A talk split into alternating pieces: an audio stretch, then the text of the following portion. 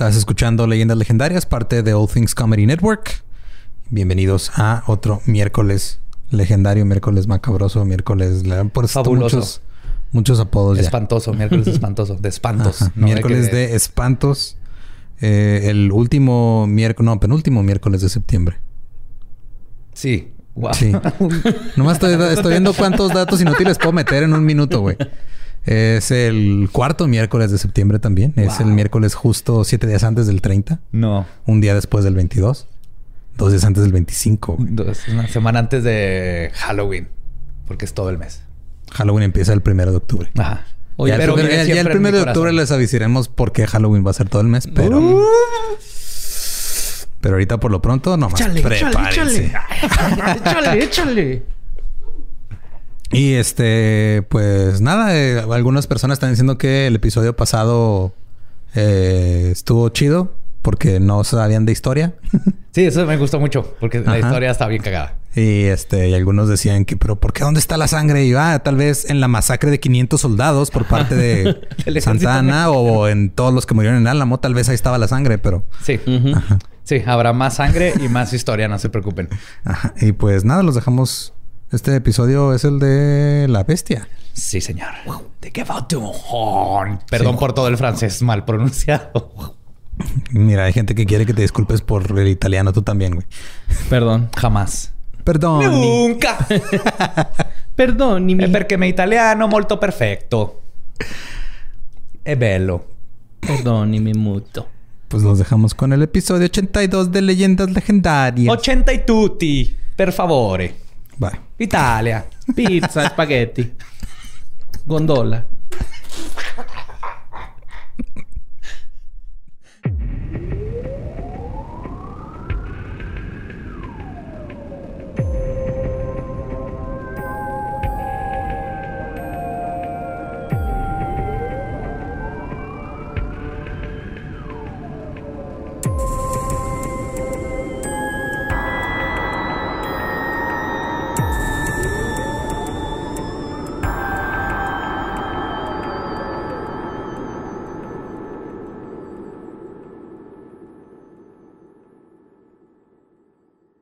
Bienvenidos a Leyendas Legendarias, el podcast en donde cada semana yo, José Antonio Badía, le contaré a Eduardo Espinosa y a Mario Capistrán casos de crimen real, fenómenos paranormales o eventos históricos tan peculiares, notorios y fantásticos que se ganaron el título de Leyendas Legendarias.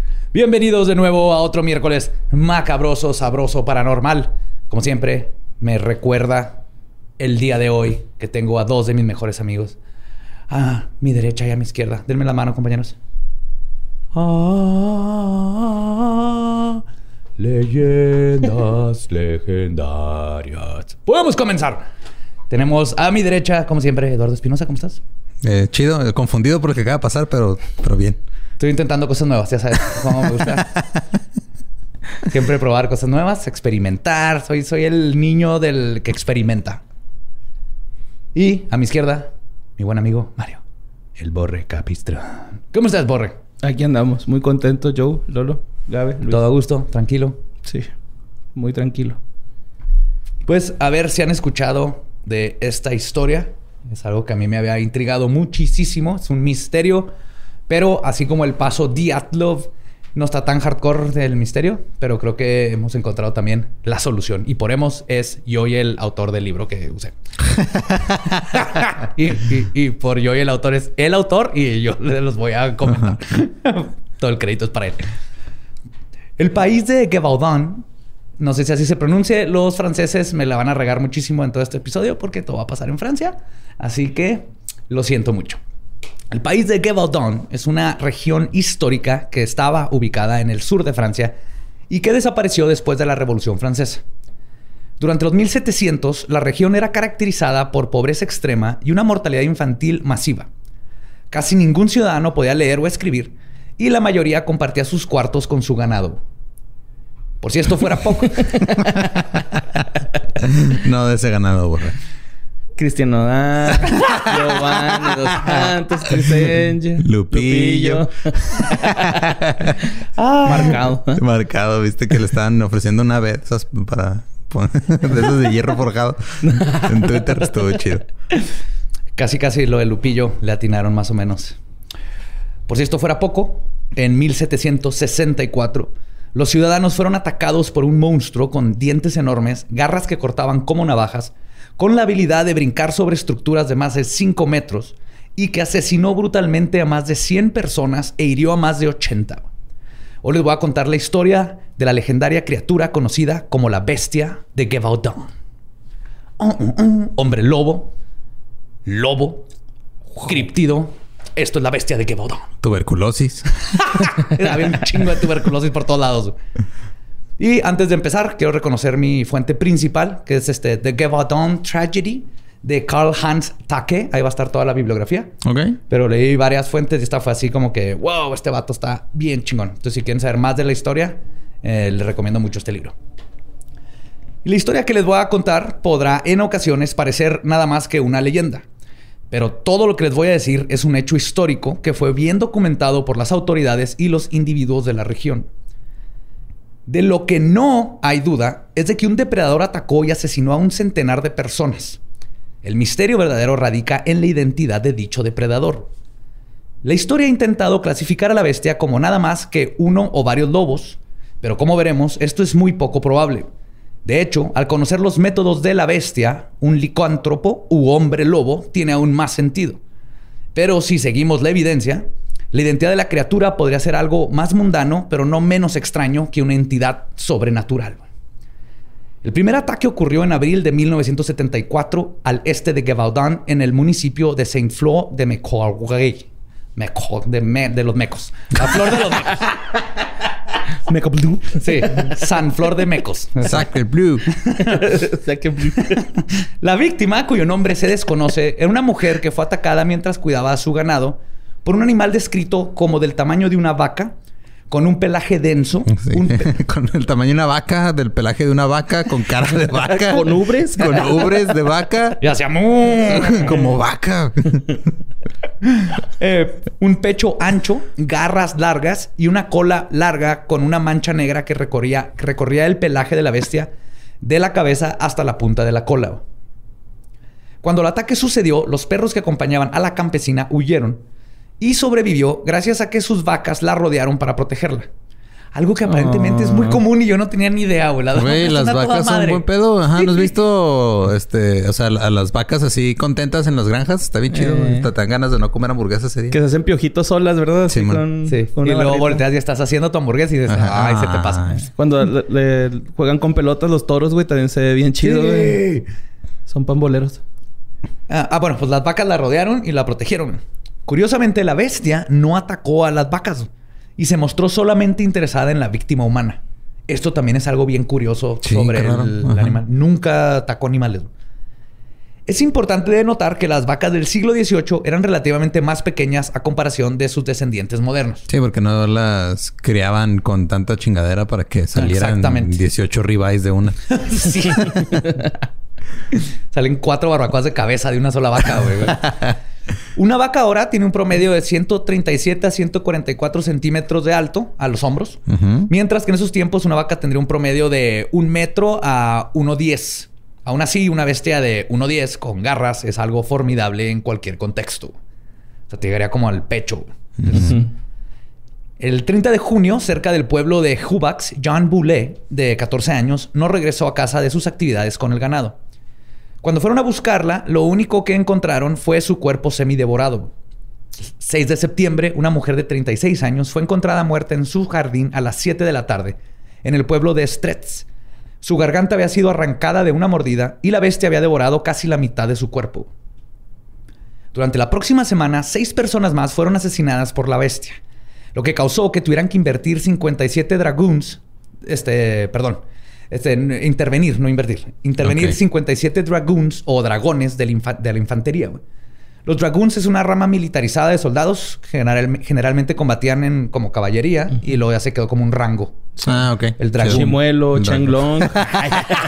Chingo de dragones. Dragonite. Eran liderados por su capitán Jean-Baptiste Boulanger Duhamel, de 32 años. El Johnny. El Johnny, sí. Johnny. Se coordinaron con los lugareños para organizar guardias y la cacería de la infame bestia que estaba acechando a la población. El 20 de septiembre, estas cacerías rindieron fruto y lograron matar a un lobo enorme, por el cual se entregó una recompensa de 18 libras. Y todos se relajaron creyendo que habían dado con el animal que estaba atacando. Esto fue hasta que seis días después una niña de 12 años que vivía en la provincia de Le Tort fue asesinada por el monstruo. Lo único que había logrado con patrullar y cazar fue que la bestia había cambiado su zona de cacería a unos... Pedo? Ah, pinche bestia inteligente, güey. Bien pinche inteligente, güey. Por eso está bien Pues que los lobos son bien interesante listos. esta historia. Ahorita no vamos a ver que es muy pro... O que no era un lobo. O no era un lobo normal. Bueno, o sea, Pero sí son bien por naturaleza sus güeyes son truchas, ¿no? Sí, Acá. cabrón. Cambió su zona de cacería a unos 12 kilómetros hacia el oeste de donde comenzó a atacar. El 7 de octubre, la cabeza de una mujer de 20 años fue encontrada a 20 kilómetros del castillo de Up- Up- Upcher. Su cuerpo nunca fue ¿Estás bien? recuperado. Creo que pensé que te había dado una embolia a media palabra. Eso me hace el francés. Je suis un embolie. Su cuerpo nunca fue recuperado y a pesar de que la bestia eh, se lo había comido, lo podemos asumir, perdón, que hice aquí todo mal. Este, no encontraron nunca el cuerpo a pesar de que la bestia se le había comido los otros. ¿Cómo? ¿Tampoco tiene sentido? o sea, tenía más cuerpos. O sea, no encontraron el cuerpo. Pero había varios ahí. Se asume que este, Ah, la bestia no, se lo ya. comió. No, se asume que puse todas mal mis comas y cagué toda mi oración. Ok. Eso es lo que vamos a asumir. No, no, no. A pesar de que el cuerpo nunca fue recuperado y asumiendo que la bestia se lo había comido, este, lo que podemos asumir que fue un cuerpo humano completo que nunca se encontró, aún así, al día siguiente intentó llevarse un niño de 15 años tomándolo por el cuello. O sea que el insaciable, básicamente. Es como que ser un nugget para él, ¿no? Así la, la niña. Es un nuggetcito. un nuggetcito.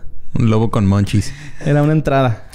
Por suerte, los colmillos del animal no perforaron la aorta o la tráquea del muchacho y este no solo escapó, sino que sobrevivió su encuentro. Aunque sufrió serias heridas en el, cuero, en el cuero cabelludo y tres cortadas hechas por las garras de la bestia en el pecho. Además de que quedó, y cito, temporalmente imbécil. No mames. Esto a ¿Cómo- ¿Qué, qué significa ser- estar temporalmente imbécil? güey? significa daño cerebral. Ajá, pero por un ratito nada por la falta, o sea, por temporal fue varios meses. Ah, ok. por la falta de que no recibió sangre por varios minutos por- Ajá, por, las sí. garras. Pero en esos tiempos, este, ese estado era, era imbécil. El vato se quedó imbécil. Si te, diagnostico temporalmente imbécil. Vamos a quitar el derecho a votar en las próximas elecciones, por si las dudas. Te revisamos tu credencial, vato. Se te quite lo imbécil. La cortaron así siempre entera. El muchacho escapó, pero la bestia seguía con hambre o sed de sangre. Como van a ver en algunos ataques, esto es literal. Así que ese mismo día atacó a otro joven pastor, quien fue rescatado por su ganado. La bestia se postró junto a una pared de piedra esperando su oportunidad para atacar de nuevo, cuando un grupo de reclutas en busca de la bestia se toparon con la escena. Se posicionaron para atacar y uno de los soldados logró darle un disparo al animal a 10 pasos de distancia. La bestia quedó inmóvil y todos pensaron que la habían matado. Pero en unos segundos, esta se levantó, le dieron otro balazo de la misma distancia y después de un alar- alarido, la bestia corrió hacia el bosque. No mames, era Kevin, ¿no? El güey que se escapó de BTK. Está vivo desde hace un chingo ese güey. Se llamaba Kevin, ¿no? Sí, el Kevin, güey. Ah, Kevin, donde quiera que estés. Este salió corriendo y se metió al bosque. Los soldados la persiguieron y lograron darle un tercer balazo. El animal se colapsó de nuevo, pero a pesar de que buscaron su cadáver hasta el anochecer, no pudieron dar con él. Así que asumieron que debía estar muerta. Pero si vieron así como rastrillos de sangre y todo el pedo. Sí, o sea. pero nunca encontraron No, el cuerpo. no vieron. se fue, tres balazos, ya valió verga. Pero estaban equivocados. Que nunca han visto películas de terror. Sí, así sucede todo. Se llama Jason. Sí, le disparé, ya está muerto. ¿Dónde está el cuerpo? No, pues no sé. No ah, es debería estar aquí. Oh, no está aquí el cuerpo. De seguro alguien más se lo robó. Ah, no, no está muerto. Y así ya describí todas las vámonos. películas de terror Y de luego los está 80s. atrás de ti.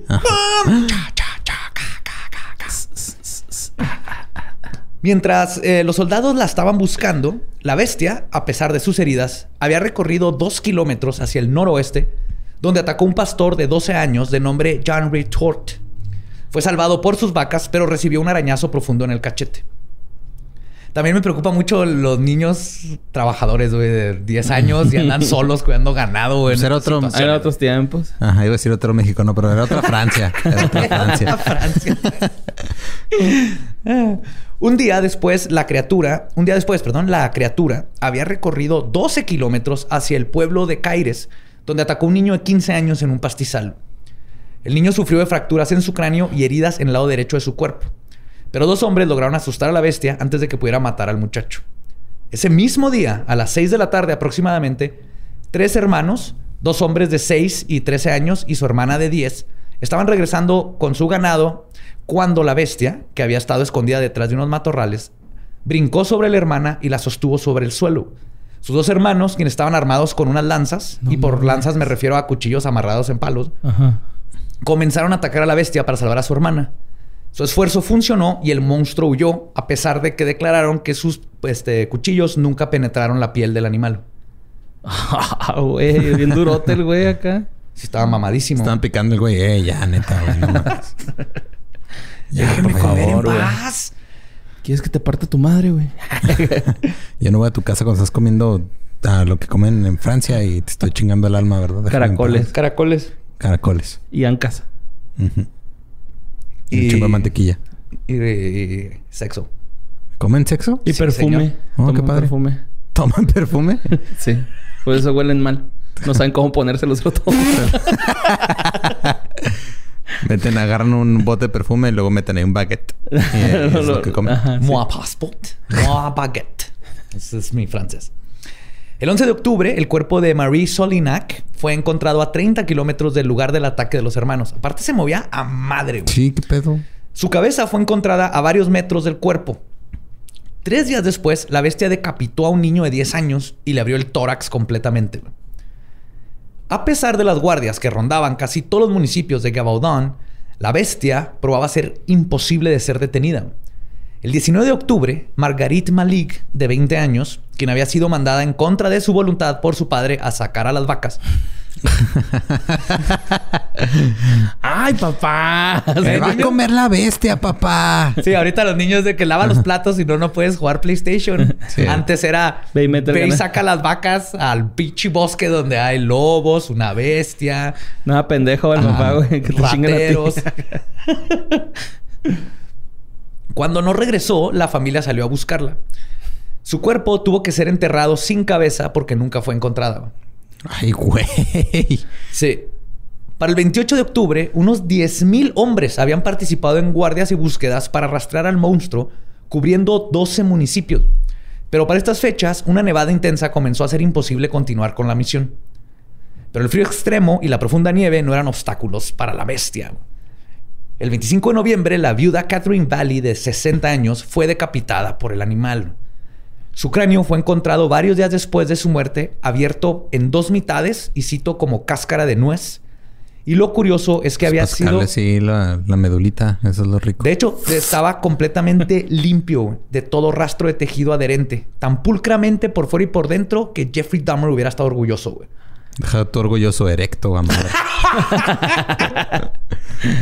Eh, Jeffrey Dahmer, eh, ¿qué estás haciendo?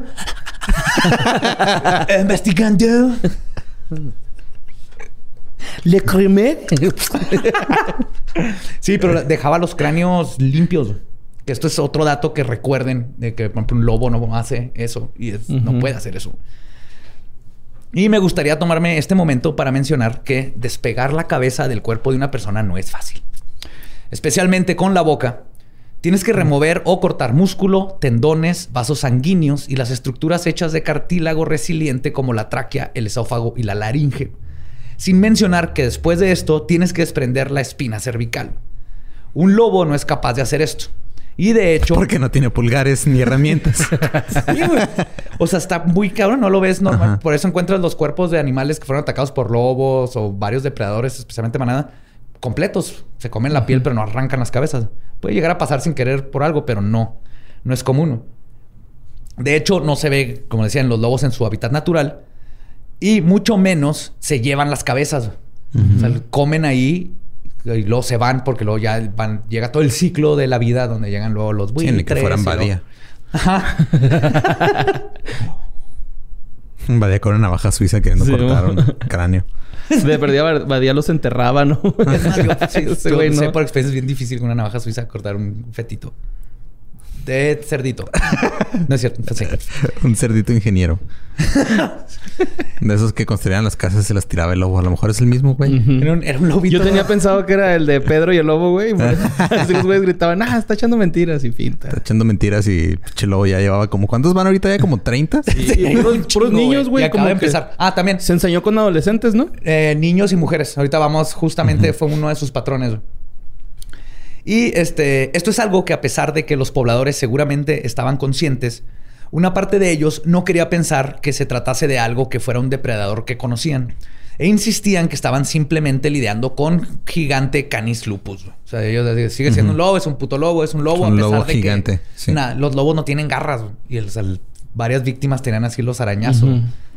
Pero la bestia pronto los haría cambiar de parecer. El líder de los Dragoon, Duhamel, le pidió permiso a los hijos de la viuda para usar su cadáver como señuelo para traer al animal. Oiga, señora, este, le, le siento mucho su pérdida. Este, de verdad, le era, era un gran hombre. Pero... Lo extraño. ¿Me lo puedo llevar? ¿Eh? No, no, no, es que se lo quiero enterrar. No, no, me lo... Pero lo va a poner en un refri. No le No, sirve, ya, préstemelo. ya no sirve, no, no se va a parar. Háganos paro. Pues los hijos aceptaron. Y la noche del 26 de noviembre, Duhamel con una docena de dragoons montaron una emboscada. Durante dos días esperaron, güey. O sea, tiraron ahí el cuerpo de la señora decapitada y el esperando, güey. Nomás lo tiraron ahí y ya. Sí, sí, sí. Nah, les faltó producción, güey. Tenían que poner este unos así como de, de cartón, pero de vacas alrededor. Así. Un letrero de drive-thru. Ajá, un boleto. Con 10% de descuento. Adornar el platillo, montarlo, ¿no? Sí, güey. Ajá, exacto. presentable. Ajá. Les faltó agregar el crocante. Si hubiera, también, ca- güey. si hubiera cabeza, pues una manzana en la boca, Sí, sí, pero sí. no había en la, Y- y- la y tráquea. Baguettes gratis. Sí, o sea, si yo voy caminando y nada más está una hamburguesa tirada en el piso, güey, voy a decir, ah, mira, una hamburguesa está en el piso y me voy a ir. No, si te la saco. No, güey, ni de pedo. Tengo estándares. Sí. Soy el único con estándares en este podcast. Nomás le soplaba antes de... Sí. sí, la escuchas, güey. Le das así unos golpecitos y si no suena tan hueca, it's good to eat. Pues durante dos días esperaron, pero la bestia nunca apareció. Pero en la mañana del 28 de noviembre, los Dragoons quedaron perplejos al encontrar que todo alrededor de donde habían montado su emboscada estaban las huellas del animal. Era lo suficientemente inteligente para observarlos y para no atacar sabiendo que era una trampa. Dos días estuvo merodeando ahí, checándolos, pero nunca las atacó porque ya sabía, estos güeyes están cabrón. Me van a tirar un cuetazo así. Ajá. Después de esto, le regresaron el cuerpo a los hijos para que recibiera eh, su santa sepultura. Que igual también se mamaron, o sea, pusieron el cuerpo ahí y lo pusieron este un palo con una caja y una cuerda, güey. Y así lo iban a atrapar. Es que los franceses son extraños. Los amo, pero son extraños. ¿Sabes qué es lo que más me sorprende? Es de que no se han rendido todavía. No, no, Ese es lo Primer asesinato y los franceses. ¡Me rindo! ¡Bestia! ¡Me rindo! ¡Pásele! ¡Pásele! El 15 de diciembre a las 10 de la mañana, Catherine Chastain, de 45 años, fue despedazada por el animal mientras cuidaba sus vacas. La bestia había viajado ahora unos 30 kilómetros al norte, lejos de donde estaban los dragoons. Está bien fit ese güey. Cabrón. Tres días después, una sirvienta sobrevivió a un ataque defendiéndose con un hacha, pero perdió la cabellera. Era máscara contra cabellera. Era ruda, era ruda.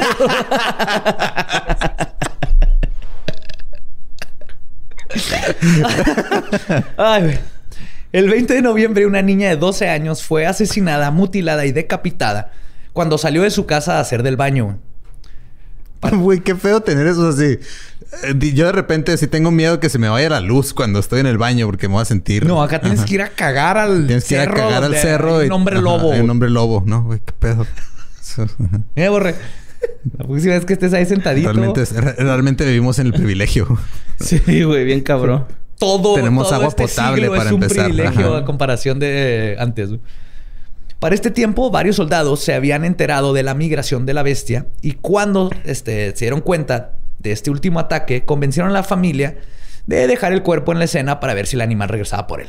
Volvieron a intentar el, el poner ahí un, Un un, treat. señuelo. Un señuelo. La bestia no cayó en la trampa. Era la seño, era un señuelo. un señuelo.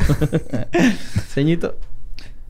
que la bestia no cayó en la trampa. De hecho, ya se encontraba a dos kilómetros de distancia en el pueblo de Prats a- de Abrock, donde mató a una mujer de 21 años. Para finales de 1964, la bestia de Gevaudan había asesinado a 17 personas y herido a por lo menos 9 en un periodo de 6 meses. Pero parecería que la bestia apenas estaba comenzando.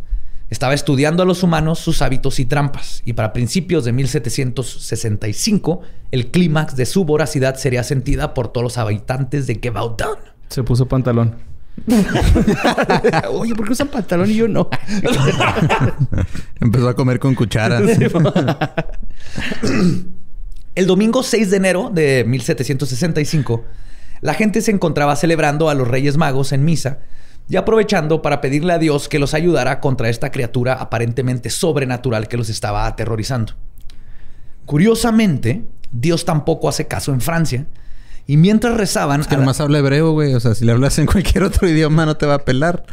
Aparentemente, güey, porque estaban literal en misa, todo el mundo, pues, era el 6 de enero, también se celebra, no tienen, no se llama Reyes Magos, pero tiene su, su- mismo- se celebra lo mismo, güey.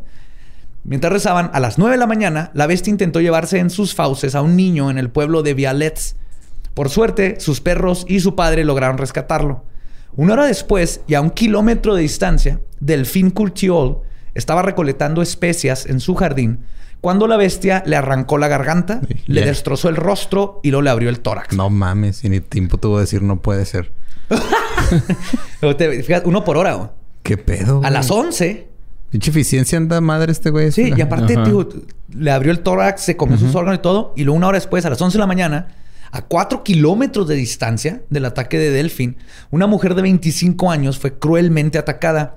En la cercanía de su cuerpo fueron encontrados pedazos de su cuello que la bestia había arrancado furiosamente, pero por alguna No razón no se había comido. güey. Es que decir, o sea, los corredores que comen un chingo, güey, después de entre cada carrera. Necesita su proteína. Sí, necesitan prote- Y luego su era una viejita, ¿no? La que se chingó el último. No, ¿Delfín? No, 25. Ah. No, bueno, para la época, sí. Pero aquí, o sea, no se comió la carne del fin, pero Ajá. especula el autor del libro que la razón por la que lo hizo tiene más en común con la razón por la que decapitaba a sus víctimas. La bestia no siempre mataba por hambre, a veces mataba por sed. Y la sangre era lo que estaba buscando, no la carne.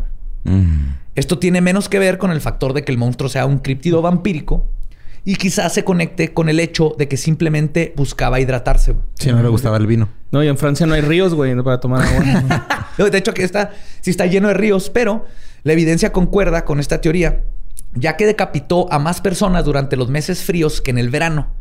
En promedio decapitó a 32.4% de sus víctimas en invierno, mientras que solo decapitó a 9.5% en verano. Lo que podría apuntar a que la bestia no le gustaba o no estaba acostumbrada a tomar agua fría.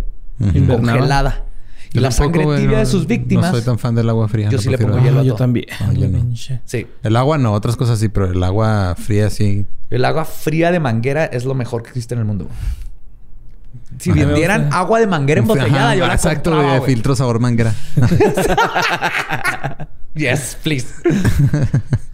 y entonces lo que se especula es que le, prefería la sangre tibia que el agua fría, porque no está acostumbrado a agua fría. güey. Pero todo esto, ¿cómo lo describían los sobrevivientes, güey? O sea, porque ya van un chico de sobrevivientes. ¿Qué descripción daban? de- Ahorita voy, va animal? creciendo la descripción, pero ahorita es un animal Pues, tamaño es un de animal una mancha negra de desde una mancha cabeza hasta la negra, cola. cola. garras, Ajá. este, el hocico. Ahorita Ujú. poco Chamarra a de poco cuero, va a ir- moto. Y, un- y una vergüenza. Va a ir creciendo en, en la historia. El, em, más gente lo va reportando cómo era. Ok. Y vamos teniendo más una imagen. El 12 de enero de ese mismo año, en el pueblo de Villaroet d'Apiche, cinco niños y dos niñas cuidaban al ganado familiar. Jacques André Potefoy y otros dos de los niños estos, eh, eran, que eran los mayores, todos de 12 años. Y se sabe que una era niña, Madeleine, y tenía nueve años. Mientras que, mientras que los otros dos niños tenían ocho. ¿Sí? Entonces eran dos de 12, dos de 8 y una niña 9. De nueve, sí. Ok. De la nada, la bestia apareció y Jax, pensando rápido, ordenó a todos los niños a que formaran un círculo para defenderse. Al frente de la formación estaba Jax y los dos muchachos de su edad. Detrás de ellos estaban las dos niñas y en tercera línea se encontraban los dos pequeños de 8 años. Todos estaban armados con palos a los que les habían amarrado una cuchilla de metal en punta. La bestia comenzó a caminar lentamente alrededor de ellos, como escogiendo entre ellos quién sería su presa. Y se llevó a Will Byers. a ver cuál se ve más pendejo, ¿no? y se inventó la trama de Stranger Things. Los niños intentaban mantenerla alejada impulsando sus lanzos caseras hacia la bestia y haciendo ruidos. Ah, ahí la cagaron. Debieron de agacharse y hacer como que agarrar una piedra imaginaria y salía madre. Ahí la cagaron. Güey, es que esas son franceses, güey. Ajá, sí, sí. Esa, esa sabiduría mexicana no la conocieron hasta mucho después, güey. Se les durmió. Úscale, úscale. Úscale, úscale. Úscale. Úscale, cabrón. Pero el monstruo no estaba impresionado.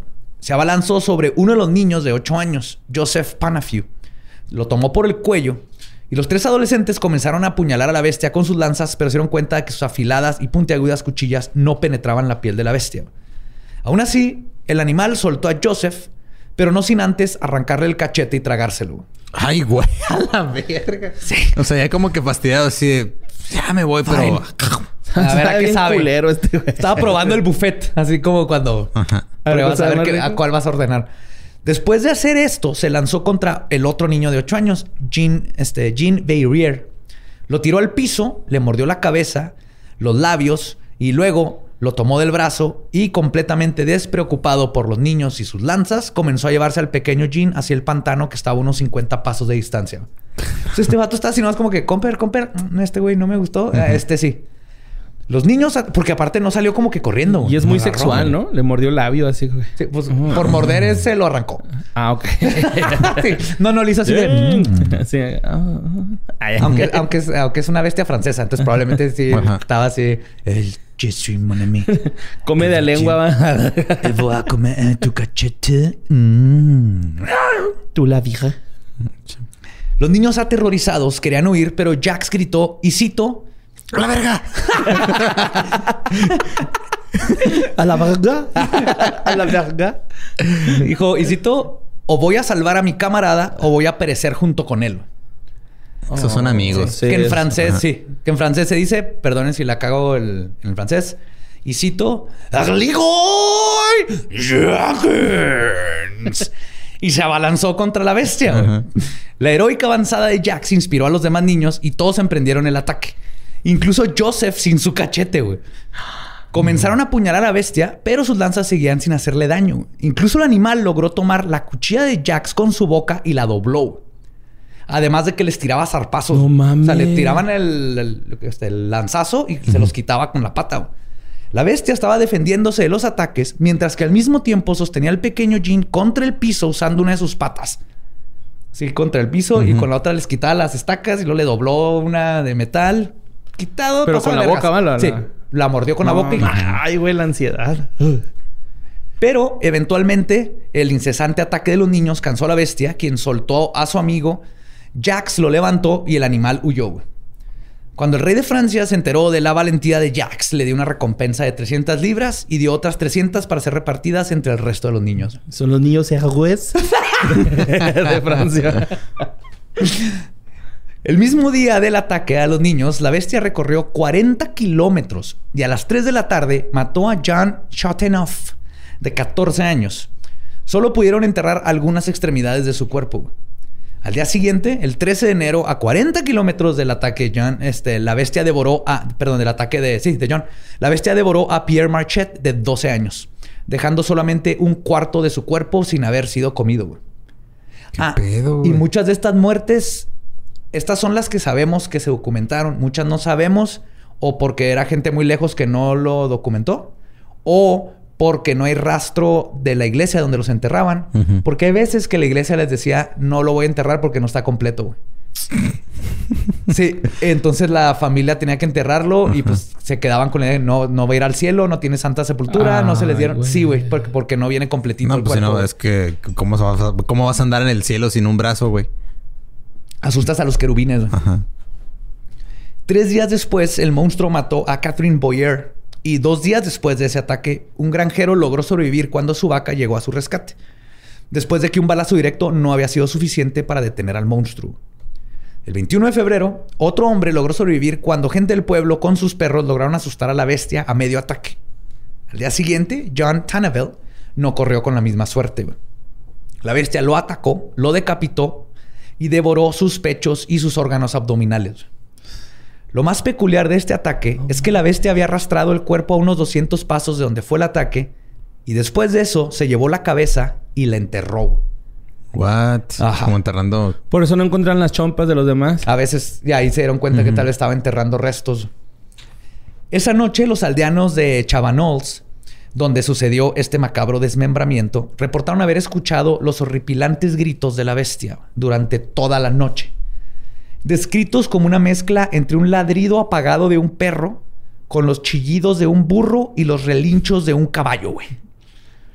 Lo, estoy practicando. Ah. Uh. Así. La verga. Qué miedo. yeah! Party, güey. El 31 de enero, un niño de 8 años fue arrebatado por la bestia justo afuera de su casa. Ya empezó a meterse a las casas. Sí, qué pedo. Varios aldeanos junto a un perro grande persiguieron a la bestia quien finalmente soltó al pequeño de sus fauces a unos 300 pasos de donde lo había tomado. Esta fue una de las pocas veces que un perro atacó a la bestia. Yo que le dije, cuando ayudaron no siempre no atacaban, nomás iban. Por alguna razón, cuando se llevaban a perros entrenados para la cacería, específicamente lobos, por ejemplo, estos terminaban huyendo en cuanto captaban el olor del animal. Mm. Para este entonces, Duhamel había puesto pósters de Se Busca y estaba ofreciendo una recompensa por el animal. Y aquí es donde se puede conocer con más exactitud qué tipo de animal podría ser la bestia. Más o menos. Era descrita como del tamaño de un toro de un año, con garras tan grandes y fuertes como las de un oso, dedos largos, un hocico alargado, el pecho fuerte como el de un caballo, su cuerpo largo como el de un leopardo y una cola tan ancha como la del brazo de un adulto y de metro y medio de larga. Sus orejas eran cortas y erectas como las de un lobo, su pelaje en la panza era blanco, mientras que el resto era color rojizo, con una raya negra que recorría la base del cuello hasta la cola y tenía el ancho de cuatro dedos, con un mohawk en la parte de la cabeza y el cuello. Ajá.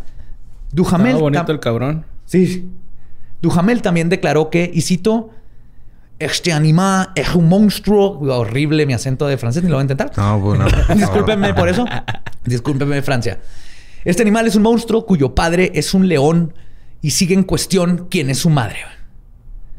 Obviamente, los pósters de buscado eran redundantes, ya que cualquier persona que se topaba con la bestia sabía inmediatamente que era la bestia. No había forma de confundirla.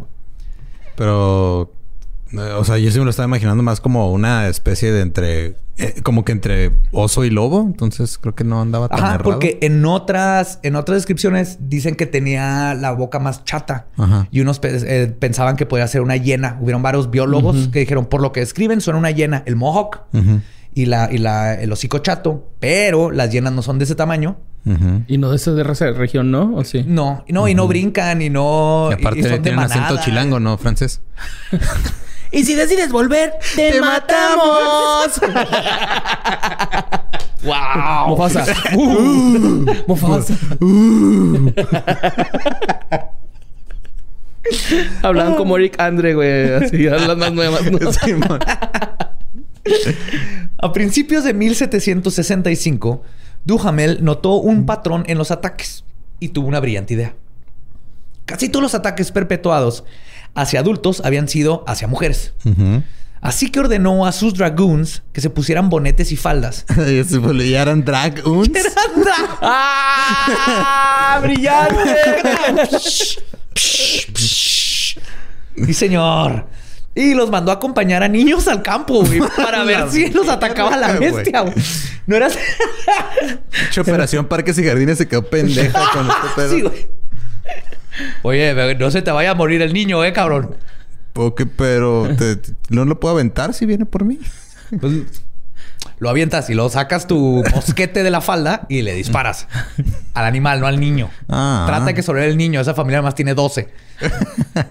Como jugadores de fútbol, vas así agarrados de la mano güey, con sus niños, güey. Con sus Y la mascotitas. cabeza de la mamá a un lado que acaba de matar la bestia, güey. Ay, güey. La bestia no cayó en la trampa, güey. El 7 de febrero, unos 20 mil hombres güey, se unieron a la cacería. A pesar de una nevada intensa que había azotado la, la zona. Su búsqueda dio fruto y lograron dar con ella finalmente y herirla con sus balas. Pero, igual que las veces anteriores, el animal simplemente se levantó después del balazo y se desapareció en el bosque. Curiosamente, cuando revisaron el lugar donde la bestia había sido herida, no encontraron rastros de sangre en la nieve, en ningún lugar. Entonces, le dieron el balazo, la oyeron hacer. ¡Ah! Bueno. Pero échale con antibalas. ¡Uh! Oh. y luego. ¡Au! Y no había sangre. ¡Auch!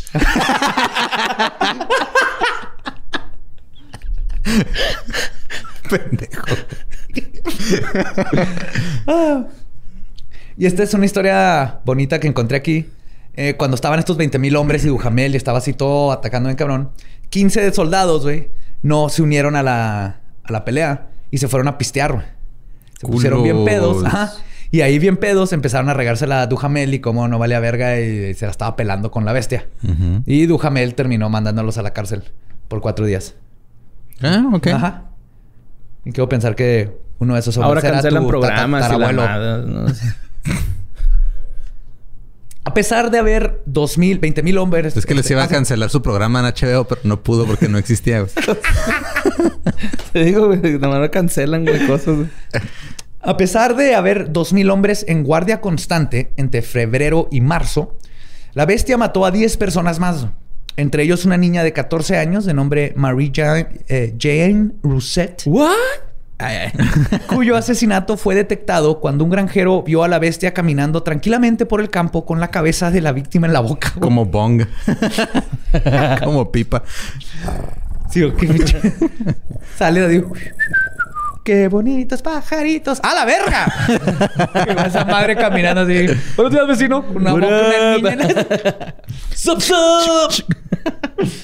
El 13 de marzo de 1765 sucedió otro ataque más que probaría ser la gota que derramó el vaso.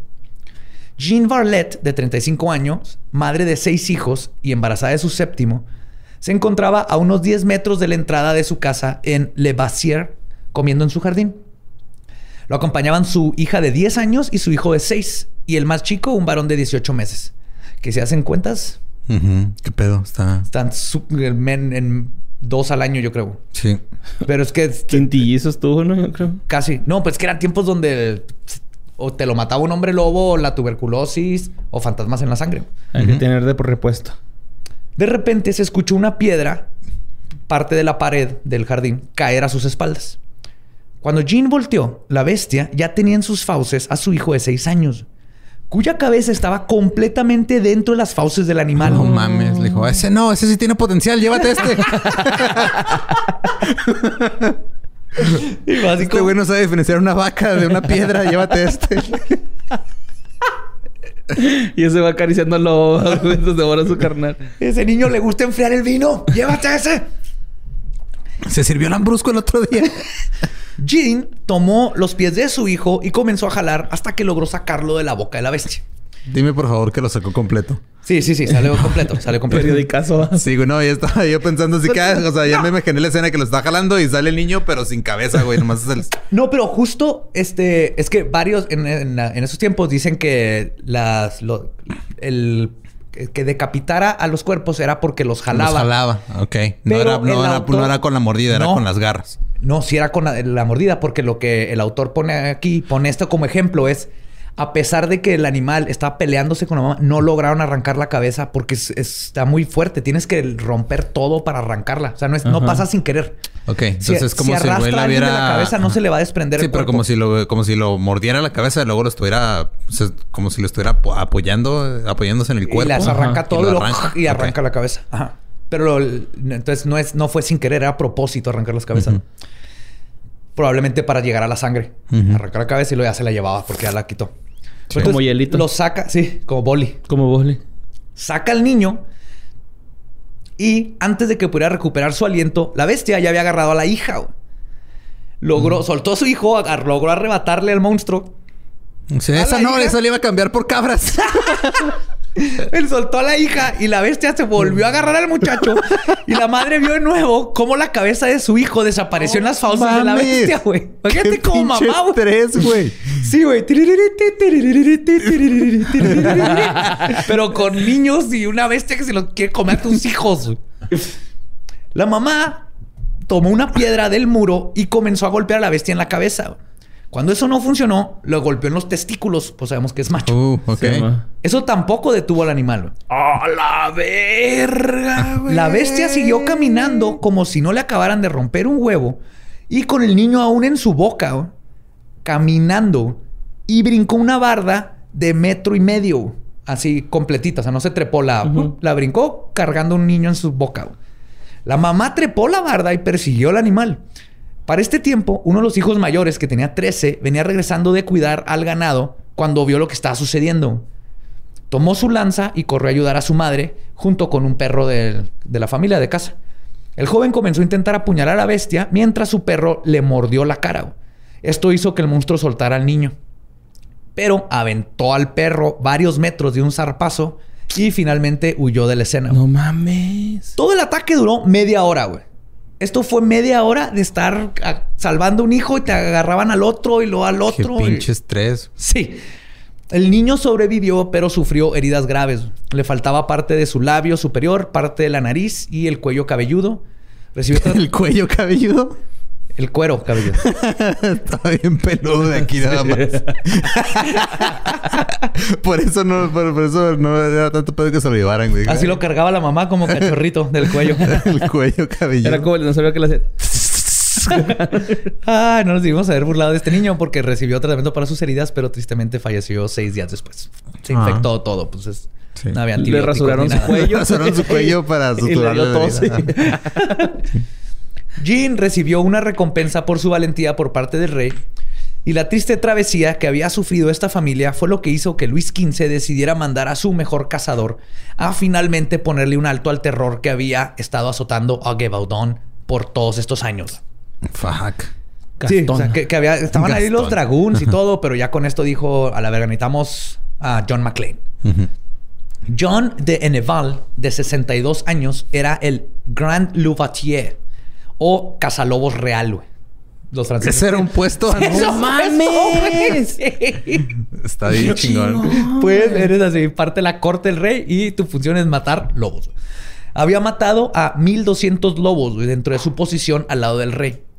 Llegó a. Sí. Dime que traía un abrigo hecho de lobos, güey. A ese huevo, güey, así güey. con cabeza Digo, de lobo. no hay fotos, pero Y tú qué sabes que sí, chingón, güey. Un abrigo de lobo y pantalones de baguette. Y su pañoleta, sí. Sí, de Y Freddy. camisa de rayas blancas y negras. Digo, de Fred. Ajá. Y se atoraba en cajas invisibles sin querer. sin saber por qué. Así confundía a los lobos, güey. Se ponía así a hacer mímica y luego los lobos decían, no, está atrapado, no le puedo hacer nada y luego les disparaba. Si, hubiera, si, hubiera pasado unos este, unas, este, siglos después, nomás tenían que poner pantallas con películas francesas y la bestia se hubiera muerto de aburrimiento solita, güey. Cine de arte, güey. Cine de arte. Por eso es gratis el Festival de Cine Francés en línea, güey. Ah, está muy bueno, ¿eh? Este, el Grand Louvatier llegó a Gebaudon acompañado de su hijo y seis perros sabuesos que cazaban lobos a principios de febrero. Unos perrotes nada más hechos para cazar lobos. La bestia comprobó ser más astuta que el cazalobo real, escapándose en varias ocasiones. En una de estas brincando una barda de 5 metros para burlar al cazador y sus perros. En menos de un mes, la bestia había atacado a cinco personas más. De Neval logró acertar con su rifle en una ocasión, pero no, pudo, no la pudo matar. En otro encuentro, sus seis sabuesos, quienes habían fracasado siempre en olfatear a la bestia, tuvieron la oportunidad de redimirse cuando ellos y los cazadores lograron arrinconarla. Pero ni los seis sabuesos entrenados atacando en unísono pudieron derrotar al monstruo, quien logró defenderse fácilmente. Les puso sus zarpazos y se peló. Está bien overpowered este güey. Sí, Sí. güey.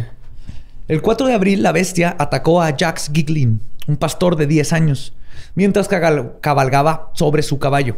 O sea, le brincó arriba. Brincó al caballo, lo tumbó lo del caballo. Ajá. Ajá. De Neval logró seguir a la bestia después del ataque, pero se le volvió a escapar. Para este momento, el cazalobo real estaba empezando a creer que no se, estaba, no se trataba de un lobo, güey. Como que aquí ya dijo, "Hmm, Pero yo soy cazalobos real, no se me hace caza que esta esa madre no real. es un canino. Para la primera semana de abril, el monstruo había matado cinco personas. Entre ellos una niña de 17 años, Gabrielle Pe- Pelicia, cuyo sombrero fue encontrado en un pantano. Y cuando alguien fue a recogerlo, la cabeza de la muchacha que seguía dentro del sombrero salió rodando. Se le arrancó la cabeza sin quitarle el sombrero. Para finales de abril era obvio que el gran cazalobos no estaba, no la estaba armando. Quizás porque lo que estaba cazando no era un lobo. Así que la gente comenzó a tomar medidas drásticas. Empezaron a dejar los cuerpos de las víctimas donde los encontraron y los llenaban de veneno. Oh. O sea, ya de plano. La técnica no funcionó. Las muertes continuaban. El 24 de mayo, nada más, la bestia atacó a cuatro personas sin que el veneno, los guardias o el gran cazalobos pudieran detenerlo. Así que a finales de mayo de, 1900, de 1900, 1775, 65, el rey Luis XV sacó del retiro a su veterano cazalobo real, güey. François Antoine, de 70 años, y lo mandó a Gevaudan. Le dijo, vas tú, John McClane, Matt Vergazo. François llegó con su hijo, 14 soldados armados de la Guardia Real y 5 sabuesos. Menos de dos meses después, el 17 de julio de 1765, y con cinco víctimas más a favor de la bestia, el rey ordenó a los de Neval que se regresaran a Normandía. O sea, es que tú ya no la estás armando, vas para acá. En agosto, el grupo de François contrató a Jean Chastel y sus dos hijos, Antoine y Pierre, para que le ayudaran en la cacería. Irónicamente, los Chastel no eran bien vistos por el resto del pueblo por ser algo ermitaños, tenían un chorro de cabañas y criaban perros. ¿no? Y decían que eran como que extraños. E incluso se creó el mito de que Antoine era o el que había cruzado a varios animales para hacer el híbrido que ahora es la bestia, como venganza por cómo los trataba el resto del pueblo, o que Antoine era el hombre lobo que estaba atacando a todos. güey. ¿Qué Son los ah, Están más chidos los chismes de antes. Sí. Oye, Berta, ¿ya supiste que el vecino es un hombre lobo, güey? Ay, no. no. El vecino, ¿cuál de los dos? Ya. Sí, mamona, es un hombre lobo, yo lo vi. Pero le dio tuberculosis hace poco. Sí, sí, pero se lo quitaron con cocaína. güey. Algo curioso sucedió el 4 de septiembre que quizás nos dé una pista de qué era la bestia. Durante la mañana, Isabiu Pashal o Pascal, de 18 años, fue atacada por la bestia. La muchacha corrió y se subió a la carreta donde venía. Una de esas carretas normales, ¿no? Que jala una mula. Por alguna razón, este monstruo que tenía la habilidad de brincar paredes de 5 metros no se subió a la carreta. Intentó tirarla golpeándola con sus garras para tratar de voltearla, pero después de un tiempo se cansó y esa view sobrevivió al encuentro.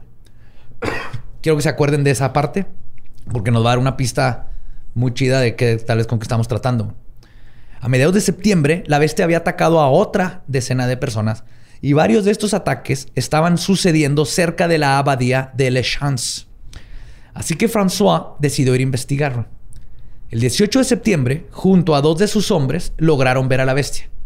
François le disparó desde una distancia de 50 pasos. Acertó. La bestia cayó y sus hombres se acercaron para rematarla. Al fin, la bestia de Gevaudan estaba muerta. Era un lobo de metro y medio de largo y 63 kilos de peso.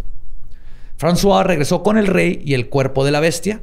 Recibió compensación. Se hicieron un chingo de dibujos. Que los vamos a poner. O sea, un metro y medio parado en cuatro patas, ¿verdad? No, güey, de largo. A la ¡Ah, verga. Ah, cabrón! De cabeza. Ajá. Este, le hicieron pinturas y todo. El monstruo fue exhibido ante la familia real, ministros y embajadores. Nadie estaba impresionado con lo que obviamente no era más que un, Un lobo, lobo normal. y ni siquiera tan grande, güey, porque son mucho más grandes los lobos que este que llevaron. güey. Y estaban en lo correcto. güey. El 2 de diciembre la bestia atacó de nuevo, esta vez a dos niños pastores. güey. Luego, el 21 del mismo mes, descuartizó a Agnes, de 6 años, quien cuidaba sus ovejas. Y a Pedro. a huevo. Este mismo año, la bestia fue asesinada de nuevo y su cuerpo fue mandado al rey. De nuevo, nadie estaba impresionado. En 1766, la bestia mató a cuatro niñas, niños y niñas entre 6 y 8 años. Ese año nada más mató niños, no mató a ningún adulto. Finalmente, en 1767, después de otra docena de asesinatos, el 17 de junio, John Chastel cazó a dos lobos. Declaró que uno era la bestia y personalmente se lo llevó al rey Luis. Quien dijo que ya estaba hasta la madre que le mandaran lobos en descomposición llamadas bestias y ordenó que enterraran esa chingadera inmediatamente, güey. No le dio este recompensa, nada. no o sea, lo vio y dijo, ni de Sí, pedo es esta madre, güey. Me estás dando lobo por bestia. ¿o cómo? Gato por liebre. Lobo por liebre. Luego por. Lobo Gato por por, liebre. lobo. No sé. No sé. Curiosamente, los ataques de la bestia se detuvieron después de la muerte de este lobo. Ok. Entonces se quedó la idea de que esa fue el, así, el, la bestia. Pero. Pero en realidad este lobo se hizo vegano. La bestia se hizo vegana.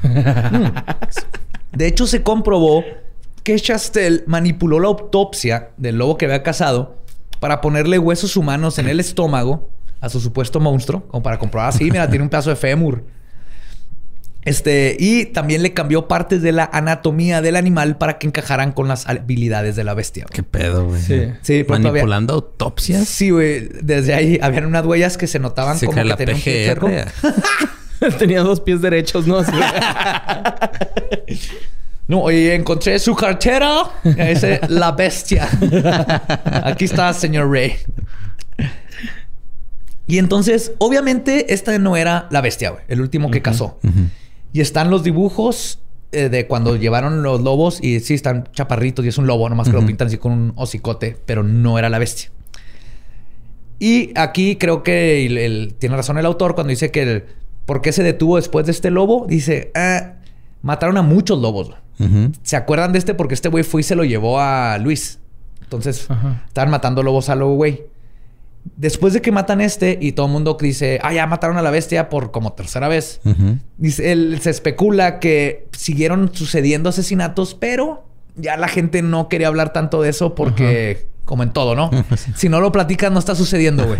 Ajá. Mamá dijo que no hablaras de eso. Oye, no, a lo mejor se cayeron todos los pétalos de la rosa que tenían un cristal, ¿no? se convirtió en príncipe de nuevo. Y luego pues Lumière, ¿no? Lumière. Eh, y otra posibilidad es que simplemente se fue alejando de la población donde lo estaban tratando de envenenar, darle balazos, etc. Sí, ya estaba harto de güey. O sea, neta, tengo un chingo de hambre y luego llego y me envenenan la comida, güey, me disparan, Ajá. me Deja tú, ni pican siquiera- con chingaderas. Ni siquiera era hambre, tenía sed, güey. Y un vaso de agua o de sangre no se No le se niega a nadie, güey. Así es. Pero entonces, ¿qué es lo más probable? ¿Qué, qué pudo haber sido la bestia de Gevaudan? Yo sigo votando por unos son esteroides. Borre, ¿quieres dar tu opinión?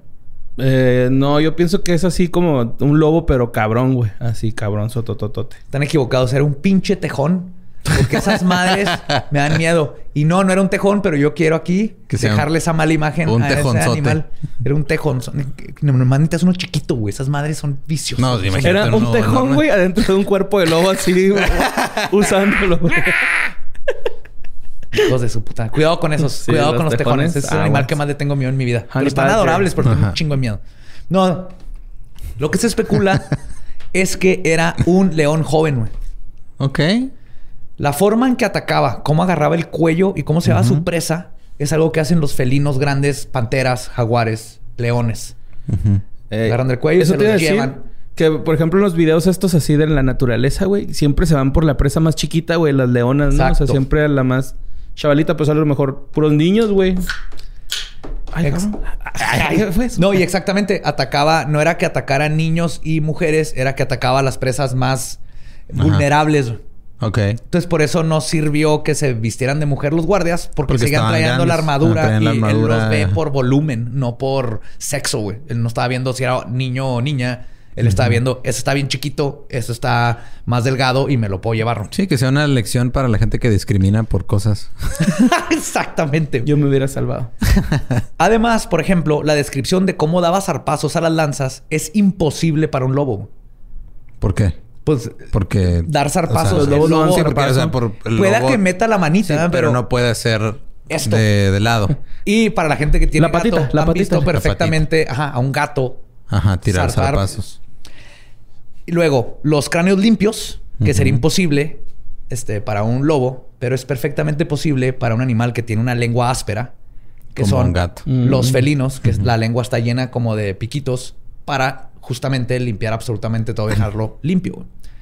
Luego, los primeros ataques sucedieron en el este de Gevaudan, donde a 60 kilómetros se encuentra el Valle de Rhône, que es una ruta de comercio importantísima entre el Mediterráneo y el oeste de Europa. Mm, ok. Entonces, lo Se que se especula Entonces, es que ajá, alguien, se le- alguien mandó sin querer a un león de Nueva York a Madagascar y llegó a Francia.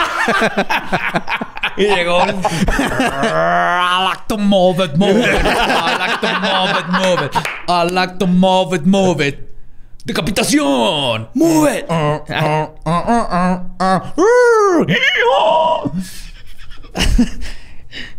y sí. sí, no era un burro, güey. No era un caballo. Era la cebra que iba atrás de él diciendo... Güey, no seas culo, güey. No mates gente. pero entonces lo que se especula es ta- ya tal vez lo llevaban para alguien rico que lo compró, un palacio, este, una tipa en la Ciudad de México que lo quería lo- lo pasear en, el pasear en el mall. Este, no supiste Para un Joe Exotic. Sí. No, eh, pero cuando había en sándwiches se me pasó una vez que con mi compa el Víctor, güey, y vimos en, en la cajuela de una como tipo Explorer Ajá. un, un cap, no, así un cachorrito ¿Un bebé. cachorrito? ¿De Y- tigre? De, no, de león, ¿De león? güey. Ajá.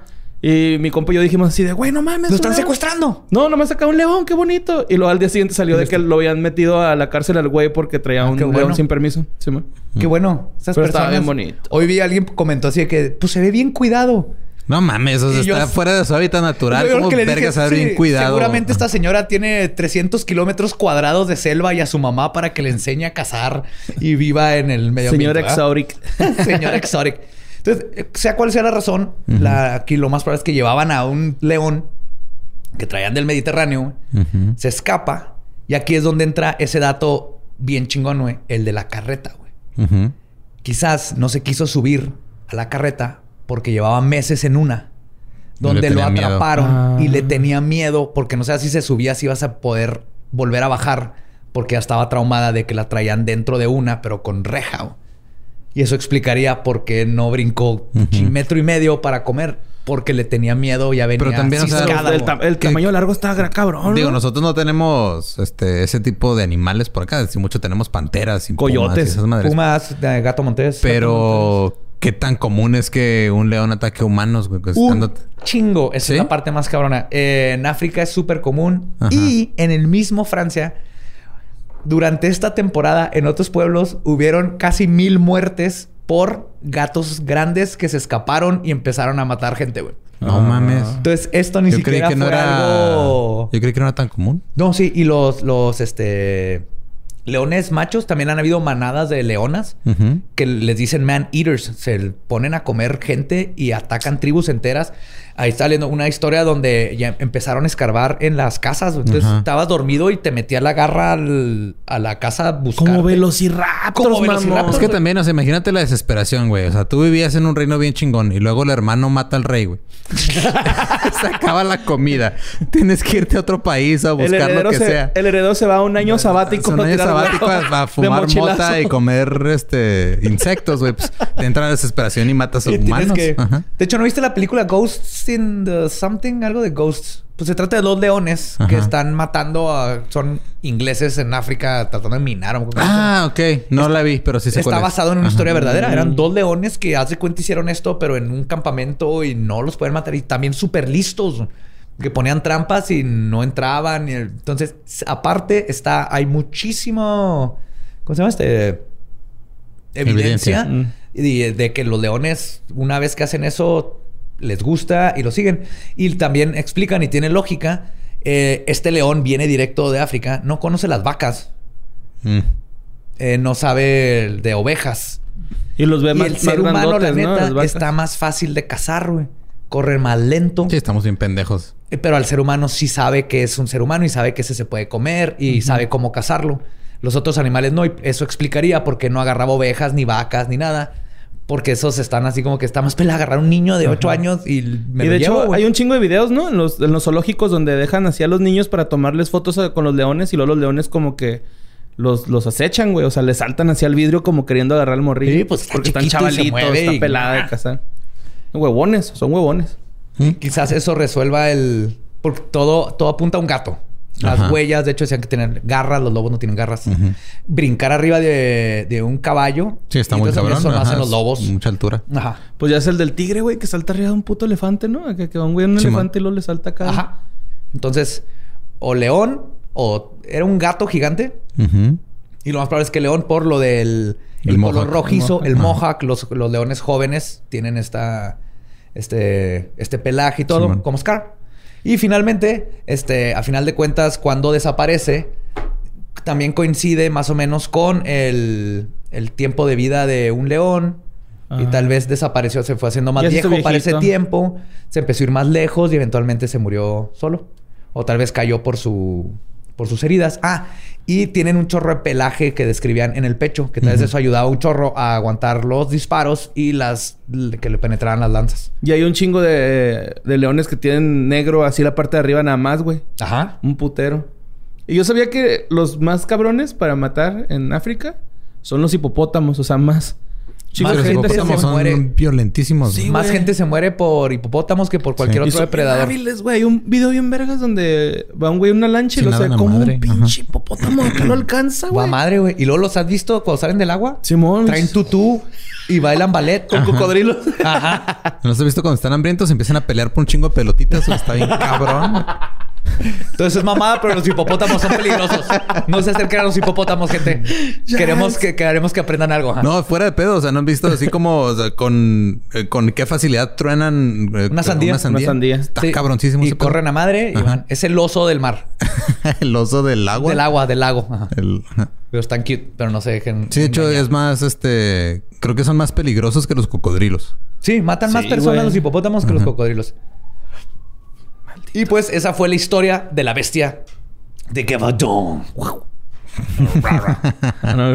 Uh, ah. Pero qué pedo con el sonido entonces, Joe. Pues son franceses describiendo algo que jamás han escuchado. güey. Ajá. Los dos quedan así. wow. y eso Es que también el, el león no hablaba francés. Está tratando de imitar el acento, güey. Que suena como que te estás atragantando con una papa.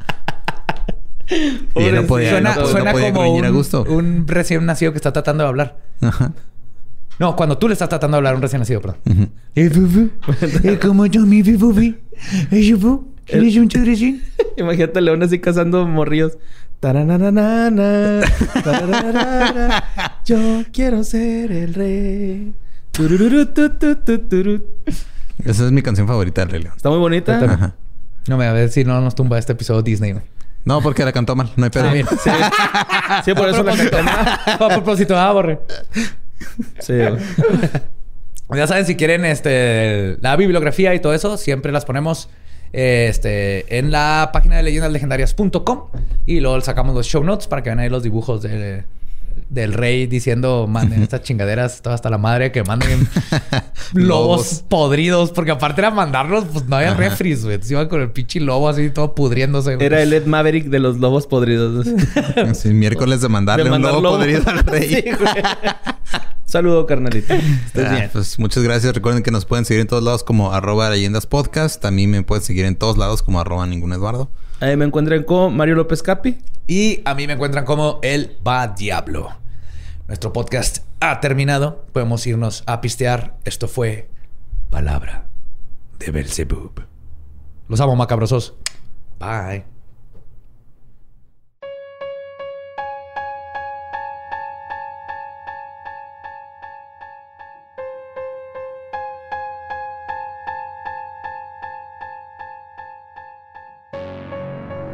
Y eso fue Le Beast de. Todavía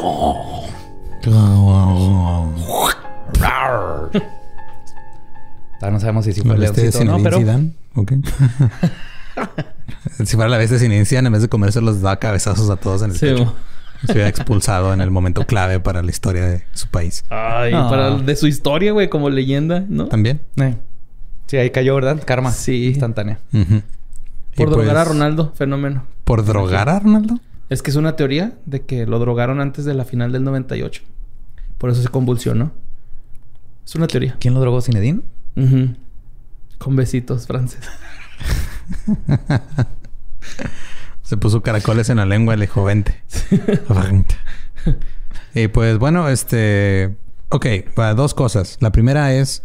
Ha estado circulando en Facebook ya desde hace mucho tiempo, pero se hizo viral esta semana porque la reposteó, la republicó de esas páginas de terror y cosas nocturnas y así. Ajá. La historia de Clifford Hoyt, Ajá. el hombre que fue al infierno y regresó. No me digas. Sí. ¿Vacaciones o lo mandaron Sí, de no, trabajo? el infierno en vacaciones es el remake de La risa en vacaciones, pero con Anabel.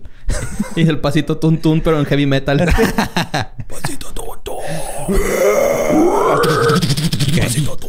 Entonces, supuesto, eh, nada más de entrar les digo, o sea, no es verídica esta historia, es un creepypasta, pero como lo pusieron con fotos, Ay, llevó su cámara. no, o sea, hay, hay unas fotos de... Ah, ya. Hay, un- hay fotos y dijeron, ah, que este güey es Clifford Hoyt. Entonces, la historia de Clifford Hoyt es, sufrió un accidente automovilístico y luego la enfermera, cuando el güey despertó, dijo, es que fue al infierno y regresé. Y luego, este, cuando eh, iban al departamento, fueron al Al departamento infierno de... católico, obviamente. Obviamente, sí. No hay otro. Hay, hay un chingo. Pero, o sea, no hay otro para la gente que escribe creepypastas. Bueno, el, el que es de fuego. Así, lava y... Entonces, este, cuando lo, cuando lo encontraron en su apartamento, ya tiempo después, el güey estaba tirado en el piso, este, así, en su propia mugre y sangre y popó y chingaderas. Y este, pero que él estaba lúcido, o sea, completamente lúcido y que lo encontraron, este, con música madre y unas fotos donde está como con un sintetizador, un microcorg así chiquito. Clásico, o clásico. Vas al infierno y, Y regresas y te haces DJ. Steve Aoki ahí. Así empezó. El mismísimo. Satanás. Entonces, este dijo que los demonios del infierno intentaban capturarlo y que para que su cuerpo no se quemara en la eternidad tenía que tocar música para asustar a los demonios. Pero también eh, lo encontraron abrazando un bloque de hielo, ¿no? Algo así por el Algo así. Es que hacía mucho calor, güey. Es que es que hay varias versiones. Ni que fuera Mexicali, güey. O qué pedo, güey. Hay varias versiones. Se hizo, estuvieron mandando al grupo este, varias veces eh, y luego mm, decían, ah, deberían hacer un caso. Y pues no, o sea, yo me acuerdo de haberme topado este pedo en Reddit hace ya buen rato. Hay un subreddit que se llama No Sleep. Ajá. Si no lo han este, visitado, visítenlo. Hay historias, son creepypastas o la misma gente las escribe ahí, pero Sí. están chidas. También chidas. Y aparte de eso, les va a ayudar a que luego que vean noticias como esta van a decir, ah, no, esto ya Ah, lo leí es en. Snow Sleep o Sí, y ya después que me puse a investigar un poquito más, este, encontré todavía una publicación más vieja del subreddit de Creepy. O sea, es reddit.com diagonal R diagonal creepy. De eh, hace siete años, donde está la misma imagen. Y nomás es una foto de un güey como que abrazando al bloque de hielo, así en un... Como con popo alrededor. Y un... en- eh, lleno de... Está en un lugar muy, muy sucio. Haz de cuenta cuando entrabas a mi depa de soltero, güey. Porque está en verano en Juárez. Sí, man. en la Melchoro Campo. Y este, o sea, según los mismos usuarios ahí, pues, es gente que dice, ah, está la historia, pero ¿qué pedo con la historia? O sea, ¿dónde viene este pedo? Y unos, este, piensan que tal vez las fotos es de algún tipo de performance, porque eso se da mucho, o sea, es algo tipo Gigi Allen, güey, de eh, algo así. Y la, el nombre de Clifford Hoyt, este, sí aparece en un, en un sitio sobre un accidente. Entonces consideran que lo mejor lo que pasó fue que güey tuvo el accidente y alguien agarró ese nombre y lo puso para... Para A tener huevo. como un background story. Ajá. Sí. Y no hay este... Hay... algo- O sea, la gente lo se pone a buscar también obituarios y todo ese pedo, pero... Sí. O sea, en general es una historia... Pues es creepypasta. Y pues no da para un caso de leyendas. Es como hoy aprendí, ¿te acuerdas la autopsia del alien de Fox? Sí. Hay un el teléfono que sale ahí es un teléfono de ese año, pero aparte es un teléfono que no lo vendían a los civiles, nomás el ejército lo tenía. Entonces tuvieron esa, ese cuidado con ese detalle para que si alguien Mm. investigaba, dijeran, ah, no mames, tiene más sentido que sí sea verdadero porque esto nomás lo tiene el ejército. Nadie Sí. notó Más el Made in China en la creepypastas. pierna. Entonces, la neta... sí, lo más raro fue que lo encontraron en un skatepark. Sí. Tony Hawk. Eh, y esa fue una que estuvieron mandando, pero no se compara con las 213 veces, porque las conté, 213 veces que mandaron el artículo de un contenedor radioactivo en Obregón, Sonora. Este no tiene cobalto 60, este tiene iridio 192. Y se lo robaron. Como se lo roban, porque aparentemente decías tú ahorita que eres epidemia de que se roban cosas En el Estado de México, en un solo mes se robaron ocho. Lo que me da miedo es que esos no salen en las noticias. Ajá, sí, güey. Pero en el Estado de México hay una epidemia de gente que se roba cosas radioactivas. Pues que han de estar caras en el mercado. Supongo. por tanto eso las por la quesadillas saben chidas, güey. Allá, güey. Los tacos, güey. Algo de Sí, tener. no tienen queso, pero tienen un chingo de radiación. De radiación, sí, güey. Y este, según, o sea, el- lo único que se sabe fue que estaba en un vehículo y lo bajaron y se lo llevaron. ¿El También, ¿quién aparato? está dejando chingaderas? No dejas ni tu laptop.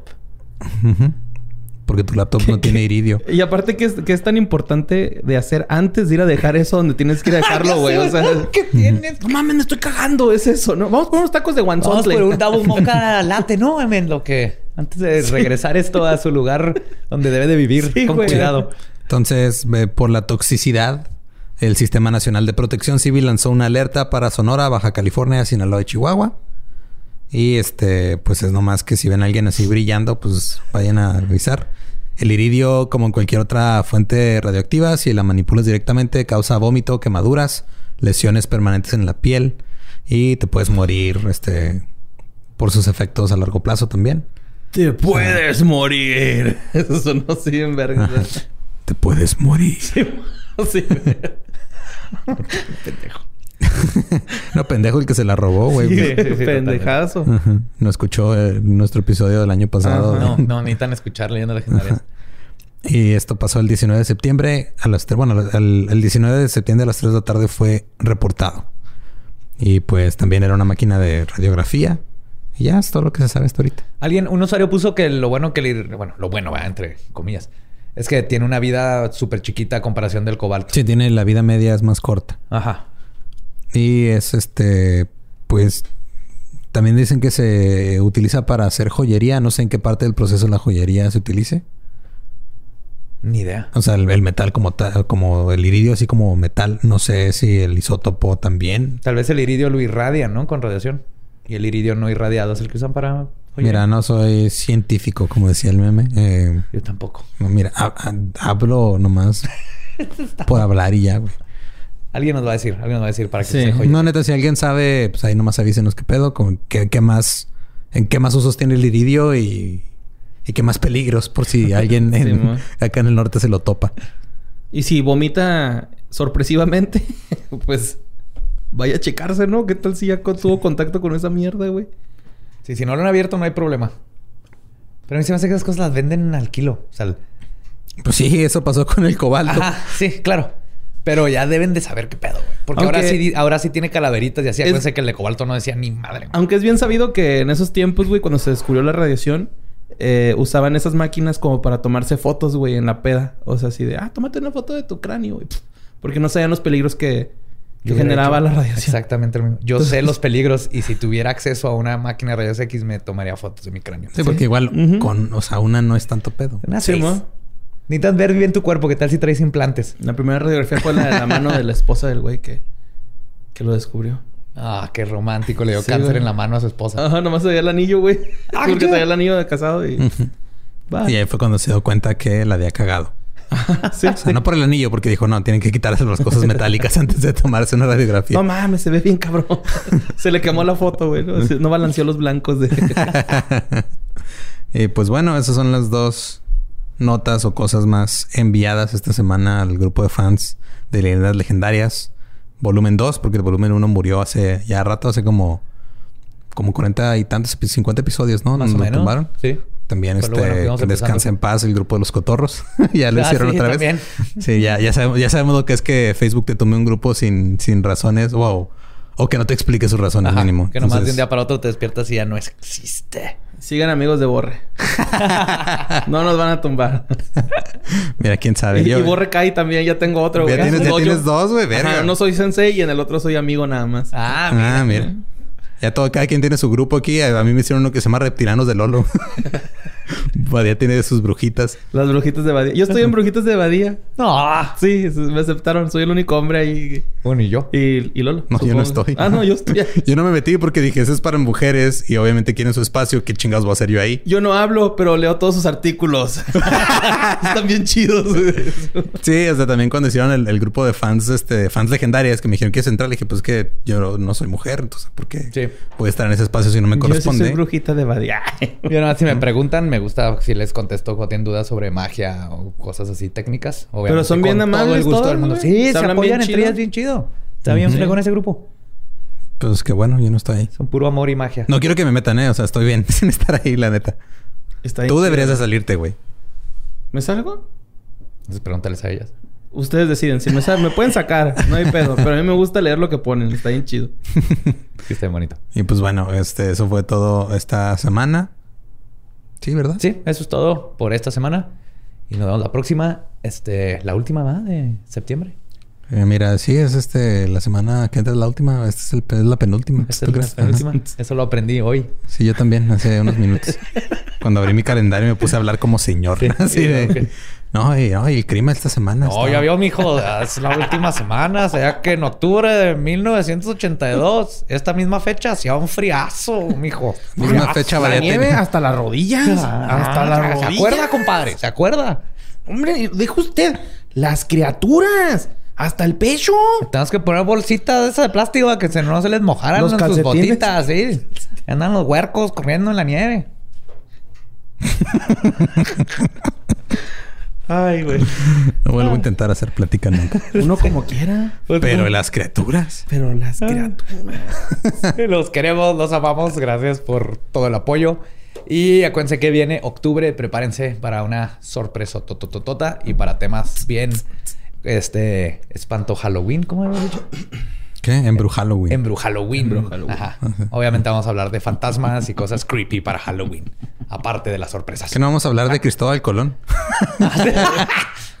en tres partes. En tres partes, ajá. Sí, sí, las primeras dos partes nomás toda la vida en Italia. Ajá. Para que todo el episodio está en italiano, les va a encantar. Y luego ya la Culoni. Ajá, y luego cuando, cuando llegó a Brasil, no llegó a Brasil, pero nomás para que Borre hable en portugués. Sí, en portugués. Falso. Eh, llegó con la pinta la niña El Santa María. Es la Santa María. Es el fútbol. Él quiere jugar. El Santa María Pelé Ronaldo. Les va a encantar. Todo octubre va a ser eso. Mejor. Cuatro, cuatro episodios de Cristóbal Colón en Portugal y luego en Brasil. Ajá. Y luego ya después, si, nos, si tenemos tiempo, cuando llegó a Cuba. Ajá.